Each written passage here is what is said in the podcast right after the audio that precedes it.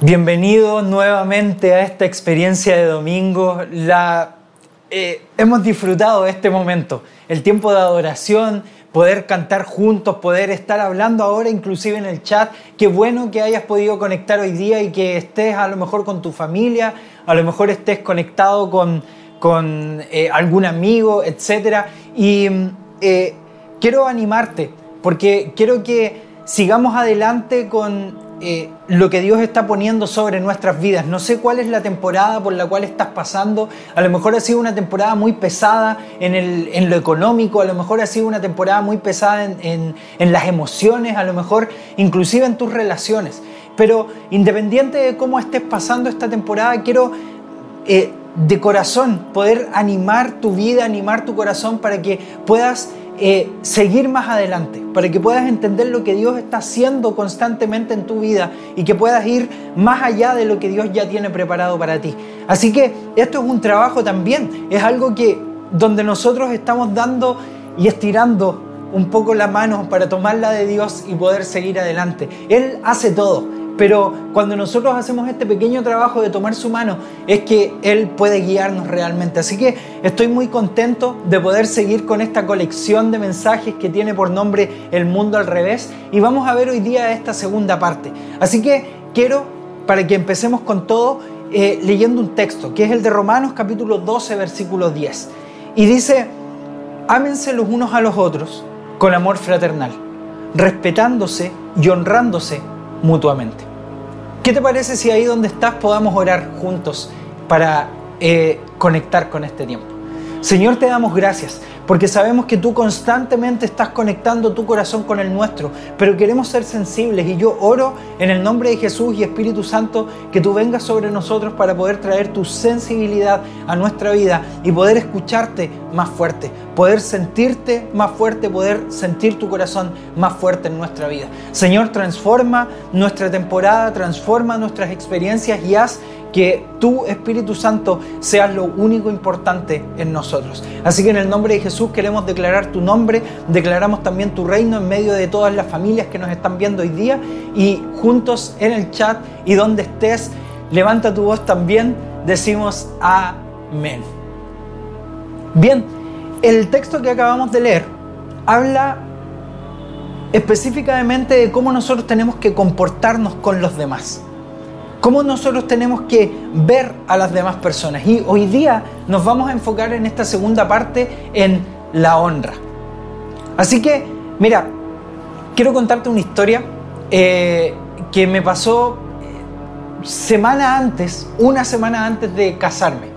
Nosotros con mi esposa, claramente a lo mejor eh, tú has estado en este proceso, ya estás casado, a lo mejor eh, quieres casarte en un futuro, esto va a suceder en tu vida, pero antes de esto vas a tener que hacer planes antes de casarte. A lo mejor planes financieros, eh, planes de tiempo, crear un horario y todas estas cosas van claramente desestabilizando un poco tu normalidad porque no estabas acostumbrado a planear casarte, ni a juntar mucho dinero, o independiente de cómo sea tu casamiento o cómo pretendas que sea el tuyo. O a lo mejor también viviste esta experiencia, a lo mejor estuviste planeando esto durante años, a lo mejor estuviste planeando esto durante muy poco tiempo, a lo mejor creías que no era tanto, así que solamente lo planeaste unos meses antes, pero nosotros nos preparamos un año antes tratando de preparar todas las cosas y ya los últimos seis meses empezamos a poner más fuerza en este plan. Así que entre eso, claramente estaba el juntar el dinero necesario, ya habíamos hecho todos los presupuestos para poder casarnos, así que habíamos hecho todos estos presupuestos para poder alcanzar en ese momento, juntando todo el dinero que teníamos, sacando de donde podíamos para poder tener lo suficiente y tener en realidad lo que necesitábamos y para poder tener nuestro matrimonio como nosotros queríamos que fuese. Eh, contando a las personas, sacando y poniendo personas de la lista.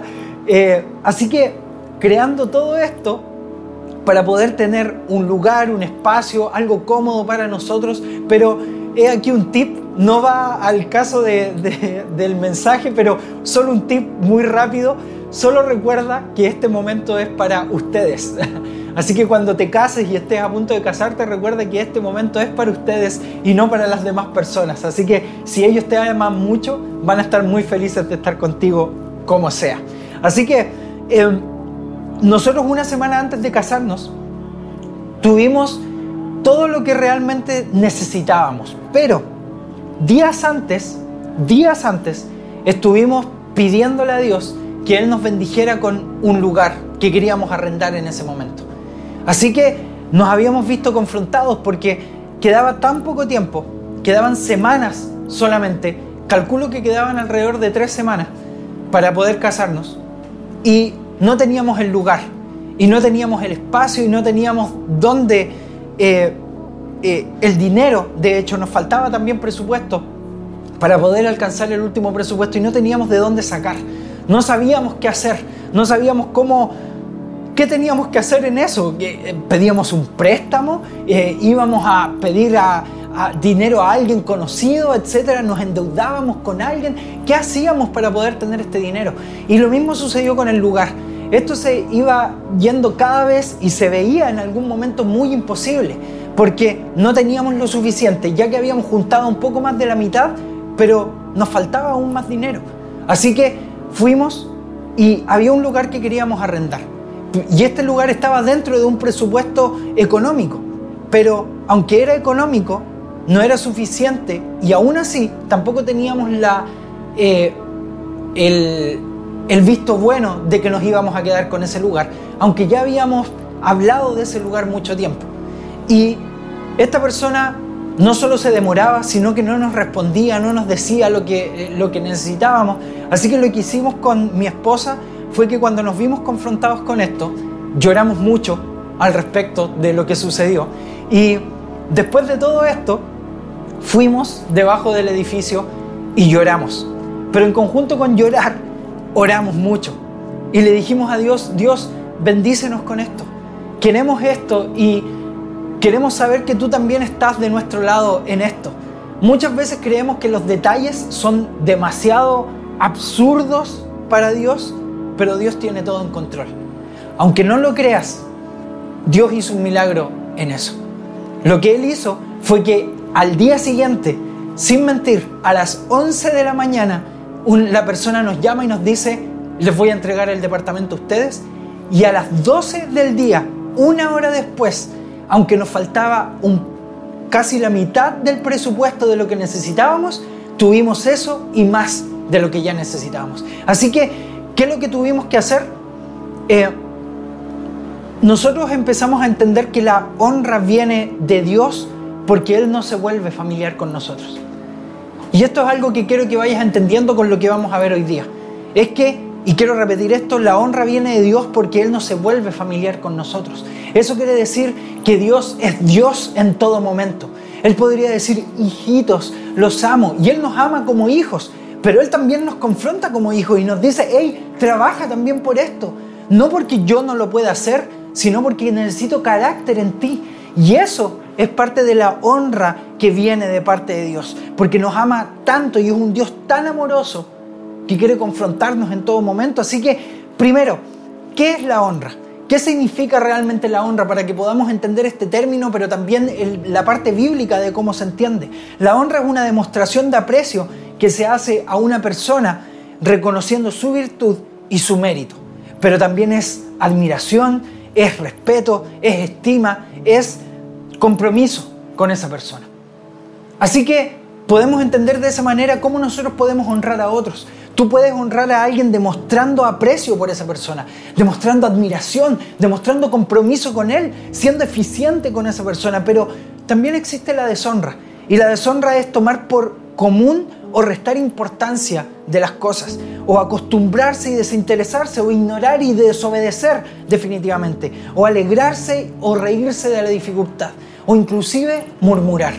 Eso es deshonrar a las personas. Así que pregúntate, ¿estoy constantemente con una cultura de honra o una cultura de deshonra? Donde solo me preocupo de mí y no me preocupo de los demás. Y date cuenta que como esta colección se llama El mundo al revés, es que estamos viendo que realmente el mundo se comporta en deshonra constante a las personas que tiene a su alrededor. constantemente estamos viendo en la sociedad que nos rodea es que no estamos preocupados de los demás en ningún sentido. Muchas veces creemos que preocuparnos, por ejemplo, dándoles dinero ya estamos dando mucho. Pero la verdad es que hay diferentes aspectos en los cuales las personas están necesitadas. A lo mejor en lo espiritual, a lo mejor en lo físico, a lo mejor en, el ánimo, a lo mejor también en los recursos. Pero date cuenta que siendo integral es mejor enfocarse en una sola cosa que hacer todo a la vez y hacerlo mal. Así que date cuenta que la honra y la deshonra tienen totalmente contrariedades en cómo significa y cómo trabaja en la vida de las personas. Así que Mira, el secreto está en cuánta honra, y este es el secreto con respecto a la honra. El secreto es cuánta honra estamos dispuestos a dar. No las veces que damos la honra. De repente a lo mejor puedes estar pensando, estoy dando en este momento, estoy entregando en este momento, no importa, es cuánto estamos dispuestos a dar. Da mucho. Porque esa honra es lo que va a dar una respuesta. La clave de la cultura de honra es dar a quien menos se lo merece.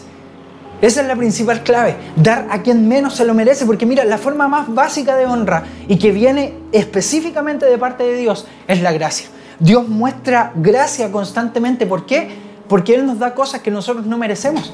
Tú realmente mereces perdón por los, los eh, las cosas en las cuales has equivocado y a lo mejor no solo es una equivocación, a lo mejor es algo de arremeter en contra de alguien y en contra de personas. A lo mejor eres un mentiroso, a lo mejor eres alguien que, que ha asesinado, a lo mejor eres violador, a lo mejor quizás que ha sucedido alrededor tuyo pero Dios aún así da gracia sobre ti y te perdona.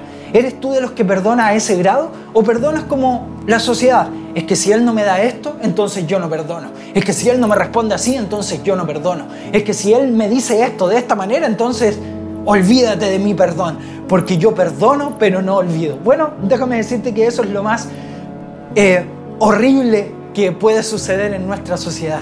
Perdonar esperando algo a cambio. Así que mira lo que dice Romanos capítulo 13, versículo 7. Paguen a cada uno lo que le corresponda. Si deben impuestos, paguen los impuestos. Si deben contribuciones, paguen las contribuciones. Al que deban respeto, muéstrenle respeto. Al que deban honor, ríndanle honor u honra. Así que, ¿qué es lo que nos enseña aquí la Biblia? Pablo nos dice que nosotros seamos sencillos, que seamos personas que hey, si hay algo que tengo que entregar, si hay algo que tengo que soltar, solo lo voy a hacer. Si hay algo que tengo que hacer, lo haré. Entonces si hay alguien que merezca honor, yo se lo voy a dar. No me voy a preguntar cuánto, de qué forma, de qué manera, en el tiempo correcto. ¿Qué tengo que hacer? Es soltar la honra. Así que debemos, eh, tenemos que dar a quien menos se lo merece, honrar siempre a quien menos se lo merece. Así que busquemos formas y maneras de poder honrar. ¿Estás honrando a tus líderes? ¿Estás honrando a tus padres? ¿Estás honrando a las personas que están alrededor tuyo? ¿A tus profesores? Inclusive a tus autoridades. Muchas veces dicen, no, es que ellos nunca me han dado nada. Lo que hemos aprendido ahora es que eso no es honra. Es solo una contrarrespuesta a lo que has recibido.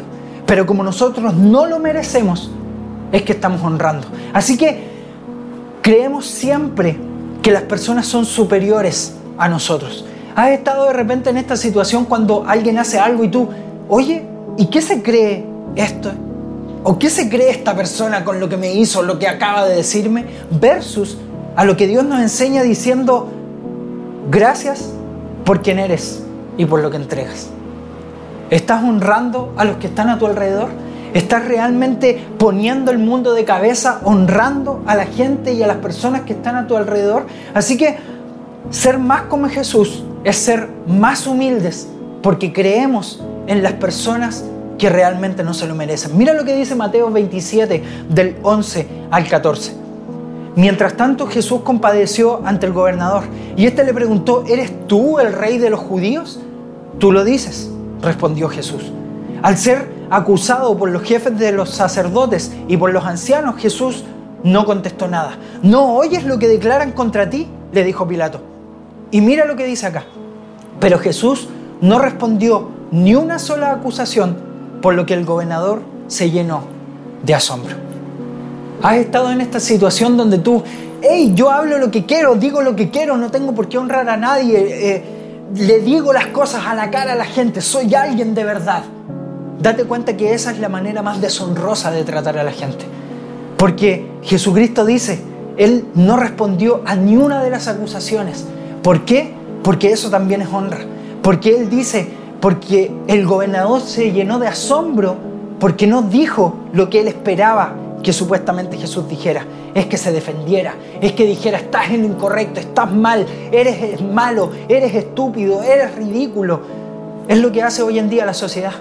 Constantemente tratamos de deshonrar a la gente, a nuestras autoridades, a nuestras personas, a las personas que están a nuestro alrededor, porque nos creemos superiores a nosotros mismos. ¿Te crees humilde porque entregas dinero a los pobres? ¿O te crees humilde porque entregas algo que te costó mucho en tu vida?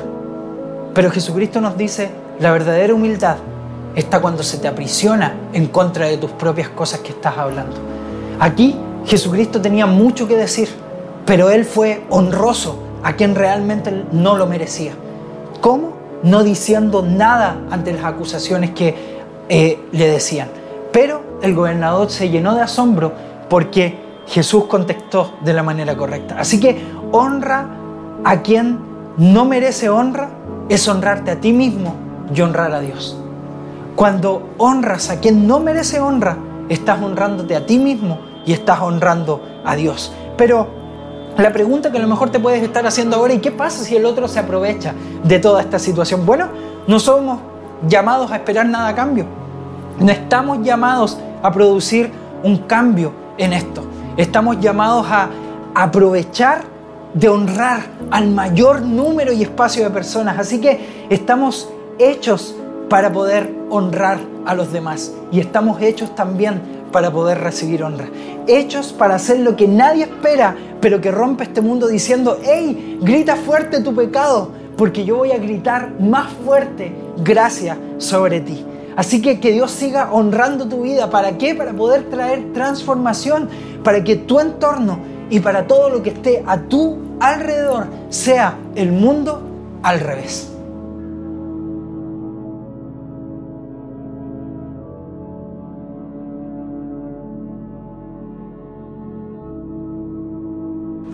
Así que quiero animarte. Este parte que tiene por nombre Nuevos Comienzos es un momento donde podemos conectar realmente con el corazón de honra de Dios a nuestra vida. Hay personas que a lo mejor no te honran. Bueno, Dios sí lo hace. Él confronta esto diciendo, estoy honrando a mi hijo por quien es. Estoy honrando y amando a mi hijo y hija por quien es por cómo es Él. No me interesan sus fallas, no me importa que Él me haya fallado como lo hace todos los días. Sigo honrándolo por quien es Él. Así que, ¿estás haciendo tú lo mismo con las demás personas? ¿Estás poniendo este mundo al revés de tal manera que honras a las demás personas? Así que la honra parte siempre por lo que Dios nos enseña. Y quiero animarte. A lo mejor si esta es tu primera vez con nosotros, bienvenido eh, por hacer eh, y, quieres ser amigo de Collateral, pero si ya eres parte de la casa, también tienes la oportunidad. A lo mejor eres parte de Collateral hace un tiempo y no has aceptado a Jesucristo en tu corazón. Y a lo mejor si eres nuevo, quieres tomar esta oportunidad de aceptar a Jesús en tu corazón. Déjame decirte que esto no es difícil porque Jesús ya pagó mucho por esto. No es difícil, pero es algo muy caro que fue pagado para poder llegar a este momento preciso. Así que quiero animarte a que si quieres tomar la decisión de seguir a Jesús, puedas tomar y decir estas palabras después de mí. Jesús entra en mi vida.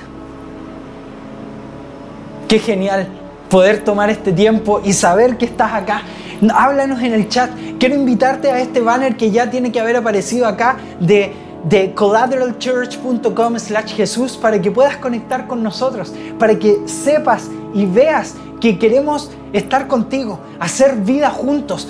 Cuando sigues a Jesús, ser cristiano no es fácil y seguir a Jesús es lo más difícil que existe en este mundo. ¿Por qué? Porque existe carácter de por medio que tú tienes que confrontar. Así que quiero animarte para poder estar junto con nosotros, tomar cursos e insights, ser parte de, de un grupo tribu y estar en conjunto con nosotros. Así que te doy la bienvenida a casa.